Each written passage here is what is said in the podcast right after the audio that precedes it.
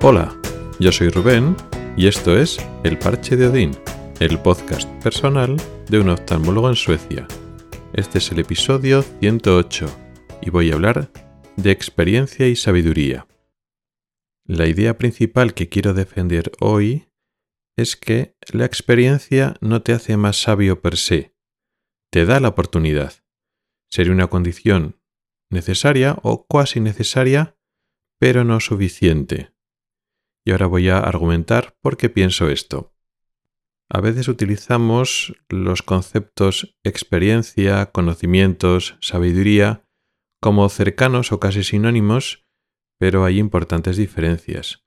Si bien la experiencia se puede basar más o menos en los hechos concretos que has vivido tú, pero parece que el ser experimentado o acumular experiencia de por sí denota que eres más capaz de resolver problemas, de hacer mejores planteamientos, de tomar mejores decisiones, realmente eso es una implicación que estamos dando. Estamos atribuyendo al valor de la experiencia igual otros valores que realmente están más contenidos en otros contextos.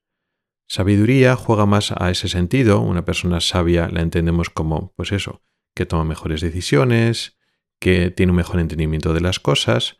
A veces el concepto de sabiduría lo queda un poquito chapado a la antigua o es un concepto más elevado y las personas que llamamos que tienen conocimientos o que saben, pues digamos lo igualamos al concepto de sabiduría. Quizá las personas con conocimientos más cosas más de andar por casa o más prácticas son más actuales y sabiduría queda como un concepto un poquito más difuso, más, más místico. Pero como ya digo, digamos que son conceptos mezclados, pero cuando hablamos de un experto, estamos hablando que alguien que tiene un conocimiento y que te puedes fiar de ese conocimiento, mientras que eso, experiencia significa que has vivido cosas. Entonces hablamos de experto cuando antes hablaríamos del sabio, pero actualmente la palabra sabio no lo utilizamos mucho. Así que vamos a andar un poquito más en estos términos. Adam Grant es un autor, es un escritor, científico, psicólogo, y leí el otro día una afirmación que ha hecho este autor, que es un poco el que me ha dado pie, me ha dado la idea del, episodio de hoy. Y dice así, la sabiduría no viene de la experiencia, viene de la reflexión sobre la experiencia. Entre los 25 y los 75 años, la correlación entre edad y sabiduría es nula. Adquirir perspicacia y perspectiva no tiene que ver con el número de años vividos. Se trata del número de lecciones que has aprendido. Esto es lo que explica este autor y me ha dado que pensar y bueno, personalmente, y esta es una opinión, creo que tiene mucha razón. No he indagado más, no he leído sus libros, ni he indagado en esa afirmación que hace entre los 25 y los 35 años la correlación entre edad y sabiduría. Supongo que esa cita se refiere a algún estudio que haya, se haya referido, que haya demostrado eso, o por lo menos esté aportando evidencia a esa realidad. No lo sé, no lo he contrastado, pero el concepto que pone de que la experiencia es una oportunidad, que no te garantiza una sabiduría, me parece muy potente. Y también de que una cosa son los años y otra cosa son las experiencias vividas. Eso luego volveré más tarde. Pero puedes vivir muchos años y vivir no demasiadas experiencias, depende un poquito de hacia dónde te ha llevado la vida. Lo que has ido haciendo en tu vida, puedes acumular más o menos experiencias. Pero ahora voy a aplicar este concepto de experiencia y lo que te permite mejorar o lo que te puede cambiar la experiencia en algo, digamos, más básico, más sencillo para entender. Lo que hacemos es circunscribir el campo en lo que estamos hablando de la experiencia y sabiduría, por decirlo así, en una cosa mucho más concreta y mucho más fácil de, bueno, de medir o de evaluar, que tiene mucha relación con lo que vivo yo en el día a día. Voy a hablar de la cirugía de cataratas y el valor que le dan aquí a la experiencia, digo aquí en Suecia, por contra al valor que se da, por ejemplo, en España y la formación o la idea que tengo yo de la habilidad en la cirugía de catarata. Aquí lo miden todo con la experiencia, los años y el número de cataratas que has operado. Además, como decía en los capítulos previos, que hay un registro público de todos los cirujanos, es fácilmente comprobable cuántas cataratas opera cada, cirujano. Y aquí le dan tanta importancia a esa experiencia, concretamente el número de cataratas que has hecho, que por ejemplo para eh, operar en una clínica privada, tal como me explicaba anteayer un compañero, se ve que hace falta un número mínimo de cataratas, creo que eran unas 400 o un poco más, de cataratas al año, operar ese número de cataratas al año durante tres años seguidos para que te permitan operar en una clínica privada.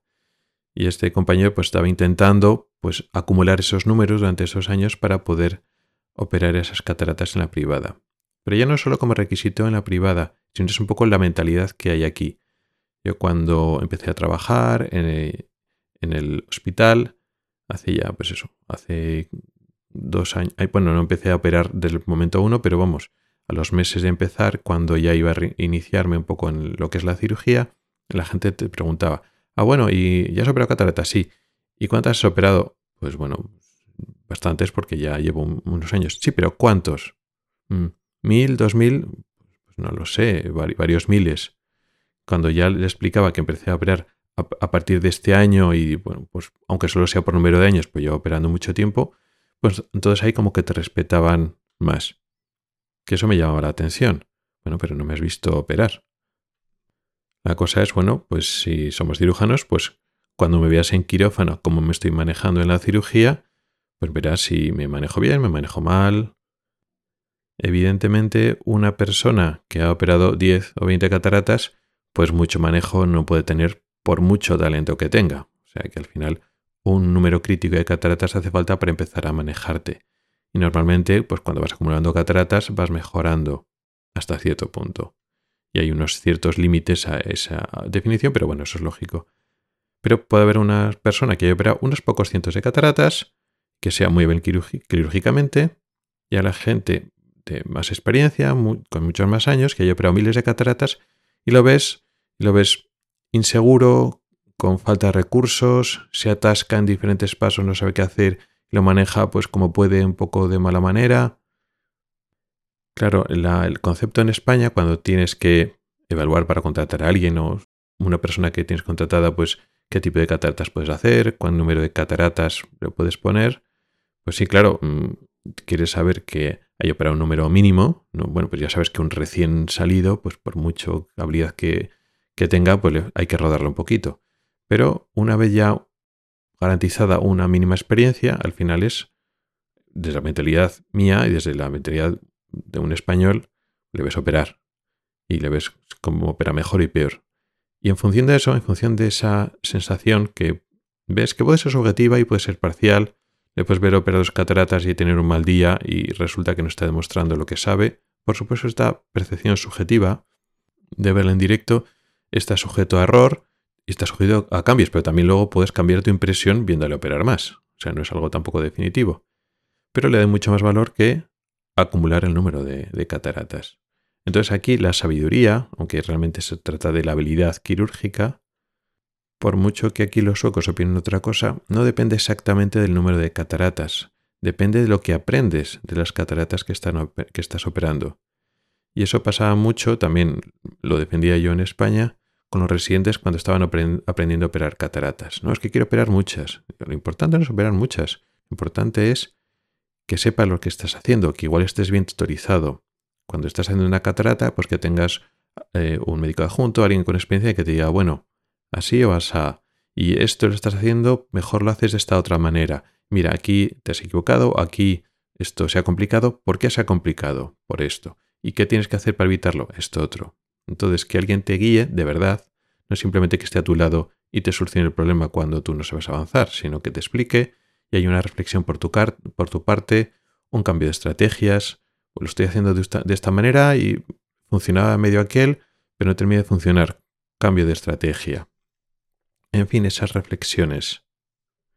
Y esto que se aplica en un campo tan manual como es la destreza quirúrgica, que no depende solo de la experiencia, sino de cómo aprovechas esa experiencia, creo yo que en otros ámbitos más intelectuales, mentales, superiores, como lo queríamos llamar, tienen si cabe, mucho más importancia.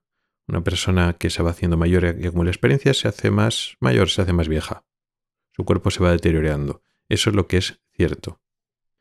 Luego hay gente que conforme se hace mayor, pues tiene, va acumulando experiencias solo por edad, pero su número de experiencias, su variabilidad de experiencias, no es tan grande como otra persona más joven que ha vivido otras cosas muy diferentes, con lo cual esa otra persona que está viviendo otras experiencias muchas veces implica salir de tu zona de confort, pasarlo mal en algunas ocasiones, tiene acceso a muchas más experiencias de las que tienen otras personas por edad. Pero ni aun así, eso tampoco le hace más sabio a esa persona.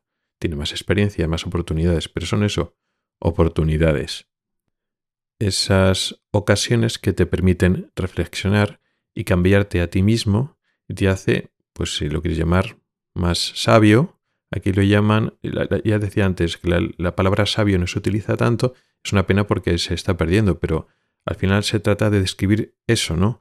Que ganas en serenidad, en perspicacia, en saber cuándo no te conviene dejarte llevar por tus impulsos y emociones, cómo pensar a largo plazo de verdad, cómo descubrir tus propios sesgos, diferenciar entre lo que crees que quieres y lo que realmente quieres, cuando llega una ocasión, una ocasión que merece la pena luchar y cuando decides que esa guerra no es una, una guerra que merezca la pena luchar en ese momento. Todo eso es lo que podríamos llamar sabiduría o podemos llamarla de otra forma, pero se trata de madurar y permitirte tomar mejores decisiones o disfrutar más de la vida o enfrentarte mejor a las dificultades que vamos a tener todos a lo largo de nuestra vida. Yo en este sentido me puedo sentir afortunado de lo primero en cuanto a lo de intentar acumular experiencias. Los médicos sí que es cierto que pueden tener experiencias más más diversas relacionadas con el tipo de trabajo, porque trabajamos con personas y estamos enfrentados o compartiendo situaciones que a la vez pueden ser complejas, pero a la vez son muy humanas y pueden enriquecerte en un momento dado. Pero por otra parte, los médicos a nivel personal no suelen ser personas muy aventureras o muy viajeras, con lo cual también se pierden esa otra parte de experiencia de otras personas con otros trabajos y otros perfiles que salen más de su, de su zona de confort y tienen más experiencias con otras personas, otras culturas, otros trabajos, etc. Ahora muchos médicos poco a poco van rompiendo ese perfil clásico de médico muy asentado, muy establecido y no viajero, que no sale de su zona de confort. Y ahora hay más médicos viajeros que, pues eso, se forman en un sitio, pero luego después se van a trabajar a otro sitio. Pero incluso dentro de ese contexto, el perfil mío supone más dificultades. El perfil normal de los médicos que ahora se están yendo a trabajar a extranjeros, desde España y desde otros lugares, son médicos jóvenes, que muchos han acabado la medicina en España y hacen la especialidad en otro lado, incluso médicos especialistas, pero son especialistas jóvenes, con lo cual no llevan unos años trabajando en España, se acostumbran a trabajar de una manera y luego pues tienen que cambiar el chip profesional para trabajar de otra manera. Eso supone más dificultad en muchos casos para, para mí, porque tengo más dificultades de adaptación y no solo, no estoy ahora pensando, que puede ser que también, conforme más mayor te haces, te resulta más difícil aprender un idioma y adaptarte a otra cultura que puede ser. Pero, pero yo me refiero a nivel profesional. Te acostumbras a las cosas que funcionan bien en España y las cosas que funcionan mal en España. Te vas a otro lado y entonces aceptas muy bien las cosas que funcionaban mal en España y ahora funcionan bien, pero las cosas que funcionaban bien en España te cuesta mucho renunciar. Porque muchas veces es pérdida de calidad de atención al paciente, de lo que estás haciendo. Estabas acostumbrado a algunas cosas que se hacían bien en España y en otros sitios se hacen mal. Entonces eso es un choque complicado que no lo viven las personas que no han trabajado ni se han desarrollado, ni han intentado, han estado durante años pues mejorando su, su atención clínica. En España no van a vivir que pierden algo que nunca han tenido. Entonces esas situaciones difíciles que tengo que vivir yo también son oportunidades que me puede dar la vida para aprender pero eso no me hace sabio. Eso, eso lo que hace es cargar una responsabilidad importante sobre mí mismo. Porque al final todas estas oportunidades que nos da la vida digamos que tendríamos que tener la responsabilidad moral, no yo, sino todo el mundo, de aprovecharlas, las muchas o pocas oportunidades que te dan, las muchas o pocas experiencias que vamos viviendo cada año, son eso, oportunidades para hacernos más sabios. Y hacernos más sabios significa adaptarnos mejor a nuestra propia vida, tomar mejores decisiones, disfrutar más de la vida y aprender a que las cosas negativas te afecten menos. Si no las podemos aprovechar, son eso, solo oportunidades, cosas que te marcan positiva y negativamente, recuerdos marcados emocionalmente hacia un sentido o hacia el otro, pero nada más, no te hacen avanzar como persona y eso es un poco pues lo, peor ¿no? que, que puede pasar en este contexto. Y poco más. Quería compartir con vosotros esta reflexión de que vivir experiencias no significa hacerse mejor persona, hacerse más sabio, sino que tiene que haber un esfuerzo, una reflexión detrás y un llamamiento a mí mismo, a recordarme a mí mismo, de que no hay que bajar la guardia, de que aquí estamos siempre para aprender, de que no lo sabes todo, igual las experiencias que has vivido previamente, es esa actitud humilde de decir, bueno, pues mira, esta no me la esperaba, esta me ha venido por un lado que no, que no me lo esperaba y que tengo que aprender de, de esto. Gracias por el tiempo que has dedicado a escucharme. Tienes los métodos para contactar conmigo en las notas del programa. Nos oímos la próxima semana. Hasta el próximo episodio.